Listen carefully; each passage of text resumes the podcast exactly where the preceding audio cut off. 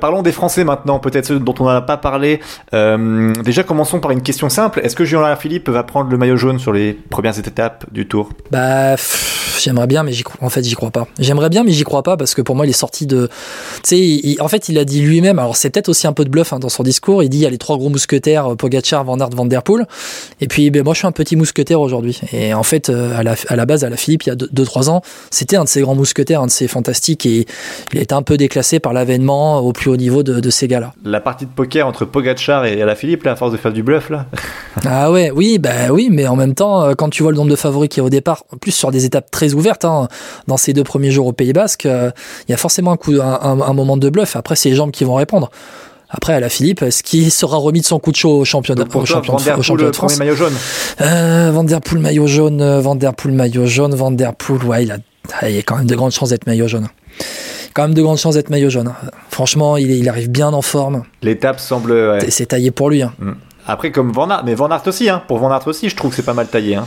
Euh, ouais, mais Van Der Poel a un profil plus explosif que Van Aert, et pour moi, et ça sera plus adapté euh, à Van Der Poel. Dans les Français dont on n'a pas parlé, euh, on, on, peut parler aussi quand même peut-être d'un coureur comme Valentin Madouas, un champion de France il y a peu de temps. Qu'est-ce que tu le vois faire, lui, rester à la bonne garde de David Godu ou tenter sa chance de bah, temps en temps? Maintenant que Madouas est champion de France, je pense que ça va être tout pour Godu, tout simplement. Tout pour Godu, et après, bah, si David Godu craque, ça dépend Pinot est censé travailler pour Godu, mais si Pinot, euh, si euh, ouais, si Godu craque et que Pinot est devant, ben bah, voilà. Après, s'il y a plus personne qui joue général, Madois aura sa chance. Je pense, sans me tromper, que Pinot a, annoncé qu'il devait pas perdre de temps pour faire exprès, on va dire. Tu vois, Pinot va pas s'écarter pour perdre du temps et aller dans l'échappée. Ouais, voilà. j'ai compris. Mais effectivement, euh, ça serait une autre cartouche, un peu comme Adam Yates chez Oui, voilà. Mais bon, euh, plus Pinot accompagnera loin Godu, mieux il sera placé au général. Donc euh, il y a aussi ça qui joue. Non, maintenant, Madouas, Madouas moi j'ai une interrogation pour Valentin Madouas. Sa capacité à récupérer des efforts fournis, il y a à peine une semaine sur le championnat de France, ça a été un championnat de France dantesque. Je sais pas ce que t'en penses, FP, mais il s'est donné il s'est tellement donné, il s'est mis dans le rouge. Là, va falloir qu'il récupère quand même une semaine après.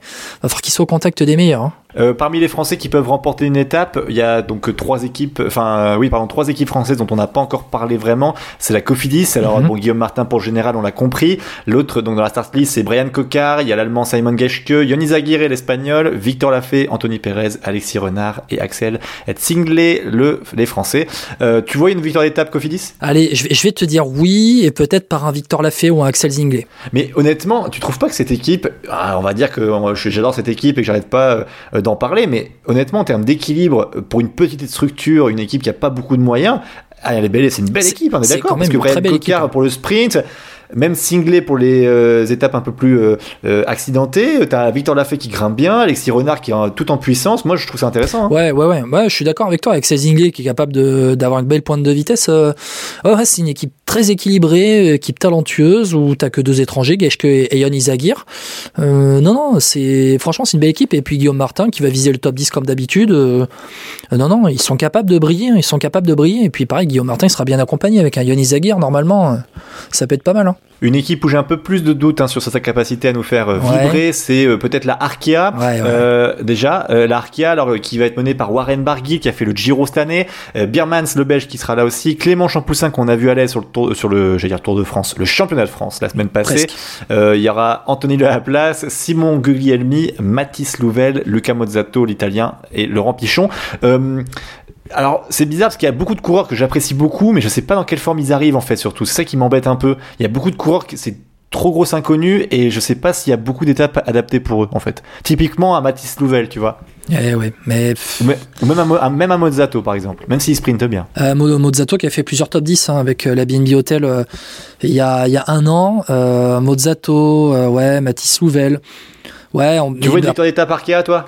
Franchement non. Franchement, non. Après, si Juan Barguil s'échappe et prend le maillot à poids, euh, gagne des étapes. Je pense que c'est Champoussin le plus à même. Dans une échappée, euh, ça serait peut-être plus Champoussin vu la forme qu'il a, non? Oui, normalement, oui. Après, je te dis ça, Juan Barguil a fait le tour d'Italie. Dans quelle forme il va être? Ouais, C'est pareil, hein, c'est ça, hein, tout à fait. C'est. Euh, ouais, ouais, ouais. Ouais, ouais, plus Champoussin. Après, Champoussin, il a l'air de monter un peu en puissance quand même. bon, il a fait certes 20e du, du, du, Dauphiné, il fait 5e derrière du, du CIC Mont Ventoux. Euh, bon, il te contacte des meilleurs dans les étapes vallonnées. Ouais, ouais, Champoussin. C'est un peu l'inconnu, Arkea Samsic. Après, c'est une équipe promue en World Tour.